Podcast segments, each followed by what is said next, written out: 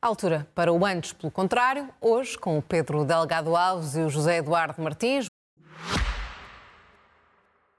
Este podcast tem o patrocínio de Vodafone Business. Saiba como tornar a sua empresa mais eficiente e mais competitiva com as soluções digitais Vodafone Business. Muito boa noite aos dois. Esta semana começa o Pedro.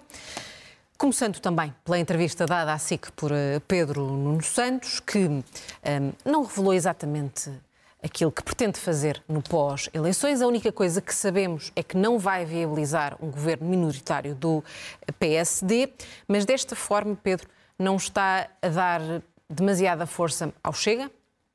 Vejamos, a posição relativamente ao PSD é relativa ao PSD e o programa com que se apresenta e o estado em que vem a votos e com os seus objetivos. É, é nessa análise do possível vencedor das eleições sem maioria que a pergunta é feita e que a pergunta é respondida. E, portanto, chega, não interessa para esta equação, de certa forma. Ou seja, o PSD, de alguma forma, não está a conseguir fazer um caminho para o centro daquilo que tem sido as suas opções ou que tem anunciado e também não se tem revelado especialmente de confiança em alguns aspectos importantes ao nível de investimento, ao nível de pactos, se quisermos chamar-lhes de regime ou de, de, longo prazo e, portanto, não há aqui verdadeiramente razões que permitissem uh, uma viabilização de um governo minoritário do PSD, porque sim. Uh, e, portanto, acho que o Chega está fora deste quadro. Eu acho que ideal para todos era que falássemos menos do Chega. Uh, ao contrário das vezes. Mas uh, o próprio PS muito... tem falado muito PS tem, do Chega. O PS tem respondido às perguntas que lhe fazem sobre o Chega. Assim como, aliás, em justiça também o PSD. Mais Mas a tentativa que, mais de colar o PSD ao Chega tem sido levada a cabo, sobretudo pelo PS. Volto a dizer, o PS responde às perguntas que lhe fazem, os seus dirigentes, os seus, o seu líder, e, portanto, a questão de haver um embaraço ou uma dificuldade em gerir o Chega é um problema que o PSD tem. Infelizmente é o PSD que o tem, porque é ali, naquele espaço político, a condicionar uma estratégia de construção de uma solução maioritária à direita que ele existe. E, portanto, as uh, declarações bastante, enfim, que tendam a ser bastante claras, Luís Montenegro, inevitavelmente, e daí depois as perguntas, mas talvez, volto a dizer, não seja o essencial, mas surgem as perguntas sobre qual a relação e como é que o PSD se deve relacionar com o Chega, acabam por surgir por enfim, comportamentos mais uh, equívocos ou declarações menos uh, claras na separação das águas que depois vão surgindo a propósito do Chega. Mas volto a dizer, era bom era que não falássemos do Chega, porque no essencial, se falássemos de políticas públicas, de prioridades, das coisas que hoje preocupam os portugueses, das coisas que correram bem e das que estão a correr mal, como é que vamos encarar esses próximos anos, aí encontra-se a resposta, independentemente do Chega, para, para no fundo, para explicar... E isso que tem feito Pedro Nuno Santos nestas eleições? Nestas eleições tem explicado... Nestas eleições não, nestas, nestas, neste, caminho, neste caminho até às eleições. São muitas eleições. Nestas últimas entrevistas que tem dado. A saída, tem sublinhado duas coisas. Por um lado, que o PS não aparece do nada nestas eleições e, portanto, tem um legado e tem uma construção de caminho que, obviamente, quer continuar a fazer. Portanto, não é do zero que parte e, portanto, há muito do que fez nos últimos oito anos. Algumas coisas correram bem,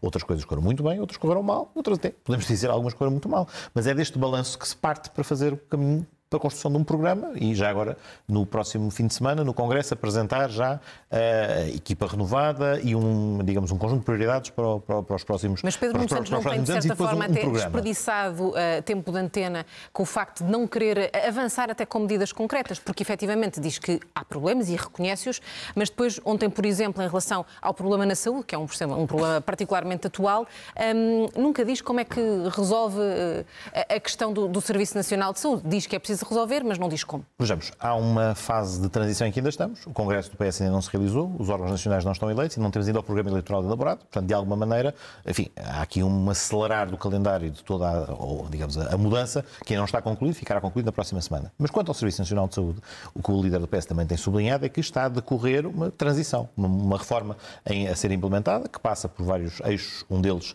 eh, a existência de uma direção executiva para o SNS, outro a implementação gradual das unidades locais de saúde e, portanto, essa mesma reforma terá que produzir efeitos e também portanto, um, a interrupção do ciclo tudo, governativo. A, a, linha em continuidade com aquilo que não necessariamente, era tem só, sido era, não necessariamente era só, era, pelo, era, só a minha vírgula final. Não necessariamente pelo seguinte, porque há aspectos que têm a ver com outro aspecto que já se enunciou como sendo importante ao nível das prioridades para, para um próximo ciclo governativo, que tem a ver com o rendimento e tem a ver com a capacidade de recuperar e tornar atrativa a vida das pessoas que querem dedicar-se ao, ao serviço público. Não, parte aconteceu, mas não está ah. concluído. Portanto, o ponto de partida do não começar do zero, é isso mesmo. É, Ou seja, não estás nem sequer nos negativos. É sempre... Que é o ponto onde se inicia, mais, mais onde se iniciou há 15 anos. Não, mais não, 20 anos de PS não, e acaba por se resolver. Se os eleitores não. acharem que quem tem essas soluções é o PS, será o PS. Se entender que ah, não, Vamos o PS tem, também tem José Eduardo Martins sobre Agora, a, a entrevista não, que deu a Pedro Nunes Não temos de nos substituir ao, ao PSD a apresentar um programa. São mais 20 anos de PS, questão, fica porreiríssimo. A questão, Construam um programa que as pessoas acreditem. Fica ótimo. Fica ótimo. Em relação à questão, uh, e para finalizarmos e arrumarmos a questão uh, do Chega, José Eduardo Martins, concorda com a análise feita pelo Pedro Delgado Alves quando diz que o problema do Chega é um problema da exclusividade do PSD? O Chega existe em Portugal, como a Frente Nacional existe em França, com uma estratégia de António Costa que é exatamente a mesma que Mitterrand teve. E nem vale a pena ter grandes discussões sobre isso, porque eu, ao contrário do Pedro, não quero uh, falar muito do Chega, mas faço uma interpretação que não é a que a Rosa fez na primeira pergunta que colocou ao Pedro. Se esta ideia de não viabilizar um governo minoritário eu do PSD... Eu, eu, fiz uma pergunta. A pergunta que fez é se isto não beneficia o Chega. Eu não acho que isto beneficia o PSD. Acho que é ótima esta clareza de o, depois de o, o Partido Social Democrata dizer que se o PS ganhar as eleições está disponível, disponível para viabilizar um governo minoritário do PS e pode deixar governar. Não é para nenhum acordo de regime, não há cá nenhuma vontade de fazer acordo. Se houver coisas estruturais em que os partidos possam estar de acordo, não devem estar de desacordo e desrespeitar-se só porque sim, que é aliás um dos problemas da nossa democracia, inaugurado há oito anos, é este, este uh, completo divórcio divórcio dos partidos do centro sobre problemas que são estruturais para o país e que mereciam, como António Costa tanto quis, desse legado que vocês não se querem livrar, como António Costa tanto quis ter algumas coisas que fossem decididas com um horizonte de perenidade entre os partidos que normalmente alternam no poder. Mas isso não é preciso. Isso não impede é nenhum de viabilizar um governo minoritário dos outros. Porque é que este é o tema e porque é que não se pode fugir deste tema? Não se pode fugir deste tema porque uh, o Partido Socialista, uh, quando não ganhou as eleições à coligação uh, de Pedro Passos Coelho e, e do CDS, tinha uma maioria parlamentar de esquerda. E aí, com toda a legitimidade, eu não estou a discutir a legitimidade, mas o paradigma mudou e mudou para sempre. O paradigma que nós temos agora não é um paradigma de deixar um partido executar um programa sozinho é de obrigar a uma falsa estabilidade, que é a estabilidade de uma maioria que, de um lado e do outro, pode obrigar a meter no mesmo saco partidos anti-europeístas e partidos estruturalmente europeístas. Partidos que são por uma economia liberalizada, independentemente das matizes da regulação do Estado Social, e partidos que não têm ideia nenhuma do que fazer da economia, ou à esquerda, basicamente, vivem ainda do sonho da coletivização vive ainda do sonho de tudo resolver no Estado, quando se há coisa que aprendemos nestes anos é que não conseguimos resolver muito longe disso tudo no Estado. E, portanto, nós temos hoje um paradigma novo que é porque é que ninguém quer verdadeiramente arriscar uh, prognósticos, como diria o jogador, antes do fim do jogo, antes do dia 10 de março e do dia do resultado das eleições. Porque toda a gente quer conservar a máxima latitude, não para executar um projeto, mas para chegar ao poder. E sobre isso só Luís Montenegro teve alguma clareza. Porque Luís Montenegro disse: Não, eu, eh, se não tiver mais votos, se não for à frente, se não puder formar um governo com os que quer formar governo e não é com o Chega, vou-me embora. Portanto, esta semi-clareza de Pedro Nuno Santos, que durante a entrevista revelou quase todos os problemas que hoje tem este movimento de que é uma coisa curiosa, que nunca aconteceu num partido, assim, haver uma geração anterior da juventude partidária que com um pacto de geração toma conta de um partido grande. Isto já foi mais ou menos pensado no PSD, nunca aconteceu, e no PS também está a acontecer pela primeira vez. Portanto, há ali um dilema que é ao mesmo tempo em que é preciso dizer, como disse aqui no programa mais intimista da Júlia, agora é que nós temos, uma, agora é que esta geração, a do Pedro, a minha, tem a possibilidade de fazer alguma coisa de jeito por este país, como quem diz, este senhor que andou aqui a estes oito anos não andou a fazer nada de jeito pelo país, mas depois, ao mesmo tempo, curiosamente, a popularidade de António Costa, alguma popularidade de António Costa não desapareceu apesar desta forma extraordinária como acabou o governo dele. E, portanto, são duas pessoas que no PS partilham zero, mas vão ter que fazer de conta nos próximos meses que partilham alguma coisa. E por isso é que Pedro Nuno hesita em marcar algumas diferenças, mas cada vez que tenta marcar alguma diferença para Costa é um choque contra a parede. Ontem foram dois. O primeiro, Quais? quer dizer, nem vamos, nem, vamos a nem, vamos, nem vamos à botade de uh, uh, voltar atrás e dizer que uh, eu salvei a TAP, como se eu, eu hoje salvei o restaurante onde almocei, Ah, mas foi com o meu dinheiro. Ah, esta história de ter salvo a TAP, além de ter muito que se lhe diga sobre o que é salvar a TAP, Pedro Nuno diz assim: Eu não quero eh, eh, privatizar, não quero que o Estado perca a maioria do capital, que é o contrário do que António Costa e Fernando Medina e todos os outros estavam a anunciar. Mas sabe de que é que também é o contrário? É o contrário da realidade. Porque de duas uma, o Pedro Nuno não sabe, e isso é mais grave, que ninguém comparará nesta companhia aérea sem ter o controlo da companhia aérea. Isso não existe. Não haverá nenhum interessado na privatização de 49% da TAP. E ou ele ignora isto, e isso ainda é mais grave, ou, ou não ignora e está pura e simplesmente a fazer um número de campanha eleitoral que não é sério, apenas e só para querer Mas marcar, não está a ser marcar que foi hemisfério direito. Eu gostava. eh, eh, está. Eu acho que a única razão porque se pode fazer uma afirmação destas é porque se acha que não se vai conduzir o processo. Porque eu acho que toda a gente sabe que no mercado da aviação, a razão pela qual os Estados em nenhum sítio da Europa são donos de companhias aéreas é porque o negócio da aviação é um negócio em que o acionista pode várias vezes ter que intervir de emergência. É um negócio sujeito a muitas oscilações e por isso não tem Estados sócios, porque nós vivemos numa economia que não permite ajudas de Estado. Mas esse não foi o único exemplo. Eh, houve várias outras coisas eh, não- não- so- sobre os números prometidos de habitação, sobre os comboios comprados à Renfe, que talvez sirvam a- a- para sucata ah, e, e- e sobre outras coisas nós falaremos mais à frente. Mas isso não foi a única coisa. A outra foi esta blague extraordinária. E eu sobre essa não me queria alongar muito, só queria dizer isto. Tenta-se ali construir a imagem de um homem fazedor, que faz muitas coisas, até faz Ele diz despachos. que é um homem de decisão. É um homem de decisão. Como dizia hoje um amigo meu Vai ao falar da almoço, questão do aquilo, novo aeroporto. aquilo parece É o? Sócrates que tem mais de- ideias de uma terça-feira de manhã que o Costa em oito anos. Mas eh, eh, o, o- o tema era basicamente que ele vai tomar uma decisão. O PSD são uma cambada de engonhas porque fizeram uma comissão para analisar o que a Comissão Técnica Independente produziu. Mas não, ele sabe o que vai fazer.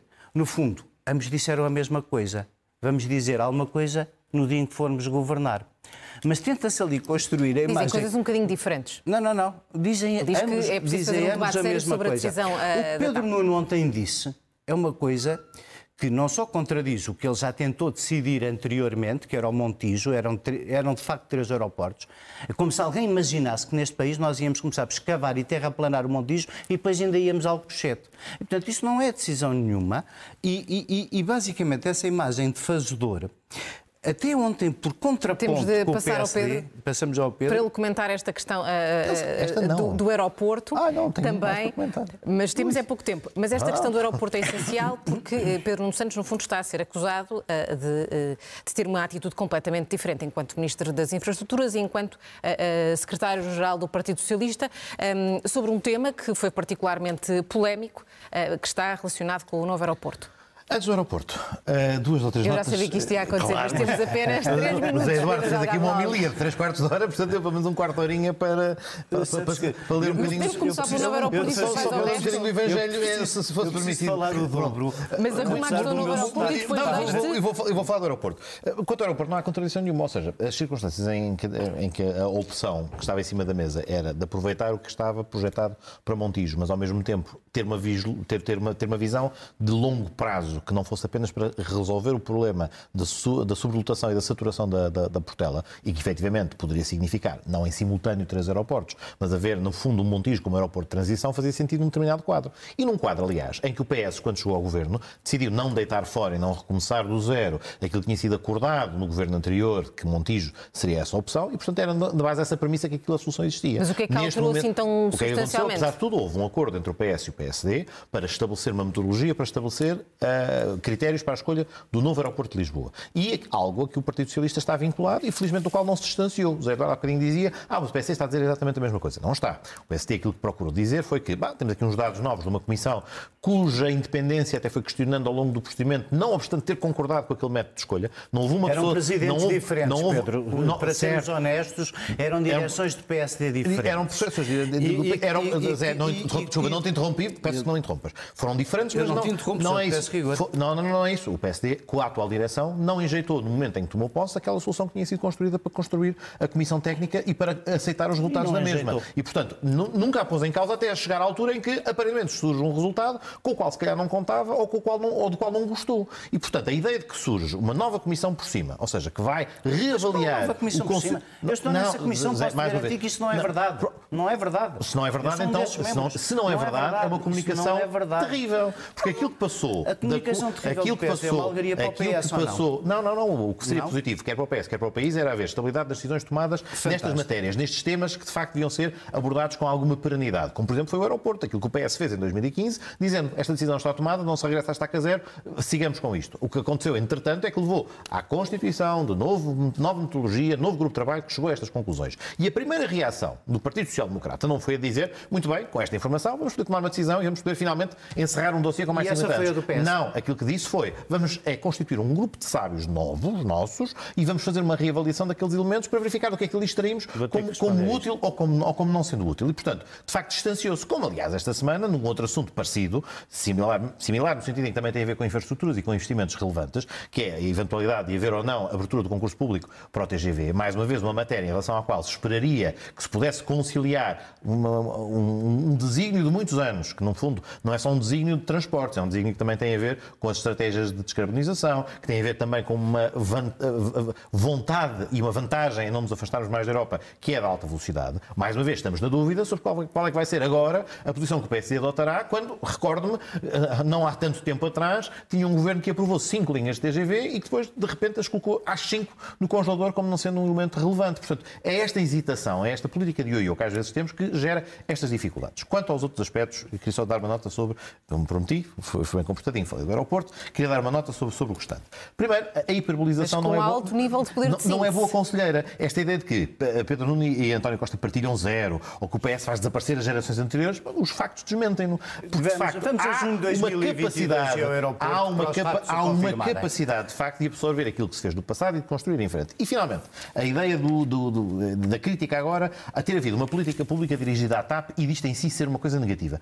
Pode-se legitimamente, com toda a legitimidade, evidentemente, discordar da solução adotada. Até hoje não sabíamos era qual é que seria a solução que a direita se apresentaria para a TAP em 2020. Continuamos sem saber, obviamente estava na oposição, não tinha esse encargo, não tinha que ter uma estratégia para, no contexto, em que, dificuldade em que a empresa já estava, somando-se à pandemia, como é que resolvia, se, se, no fundo se resolvia, usando resolver no outro sentido, se deixava a empresa fechar com as consequências que isso teria para a economia nacional, isso não sabemos qual era o plano alternativo que o PSD na altura teria para apresentar. Sabemos é que houve uma política pública que implicou uma mobilização muito considerável de verbas e sim de impostos dos portugueses e de, e de receita pública, mas que permitiu, em relação a uma empresa que tinha capitais negativos no momento anterior, superada a pandemia, pô-la numa situação financeira em que hoje tem, tem resultados operacionais em que lhe permite dar lucro, em que, eventualmente, em que eventualmente. Porquê é que não fica pública? Não, então? Vejamos, a perspectiva dela ser um ativo em 16, estratégico. Em 16 anos, a, a questão de ela ser um ativo estratégico é precisamente por isso. Um modelo de privatização que seja apressado também vai levar a que aquilo que se investiu na TAP, porque, nós não, porque não se investiu na TAP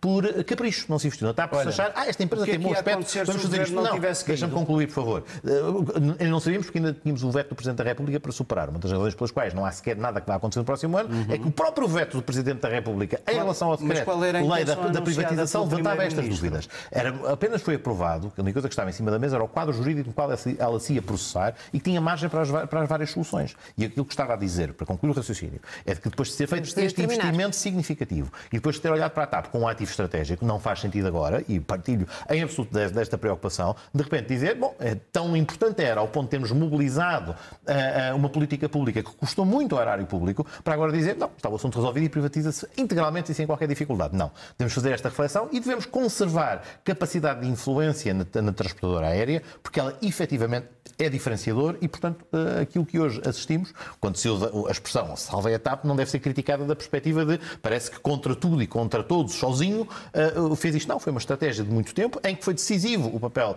do ministro Pedro Nuno Santos, que, para além disso, e para concluir, o Zé também fez esta referência, negociou com a Comissão Europeia os termos em que podia ter lugar este modelo de reestruturação da empresa. Portanto, a, a ideia de que a ideia de que não é não, não, não, não, não, não, não, não, senhor, o que está a acontecer aos... Oh, não, eu estou mesmo a acabar. O que aconteceu, temos de acabar até porque já não temos mais tempo. O que aconteceu às restantes que agora estão a ter dificuldades com a Comissão, o que aconteceu às restantes tem esta dificuldade. é precisamente porque o fizeram, abusaram das circunstâncias excepcionais em vez de fazerem Lembram-se de 2022.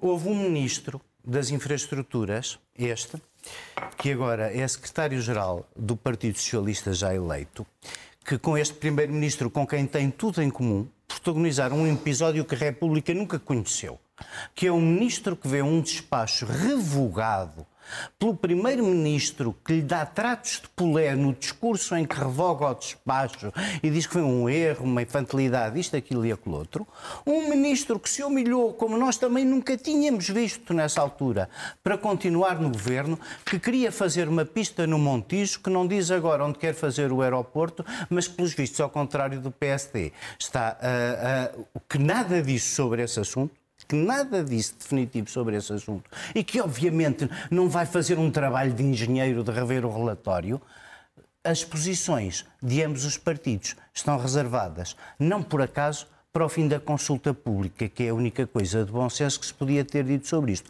O resto que está para trás da TAP, Pedro Nuno pode agradecer à confusão que houve no gabinete de João Galamba ter saído da comissão de inquérito da TAP sem ter sido o principal protagonista de tudo até o disparate da indenização de Alexandra Reis. E assim terminamos. Muito obrigada aos dois. Até uma próxima oportunidade.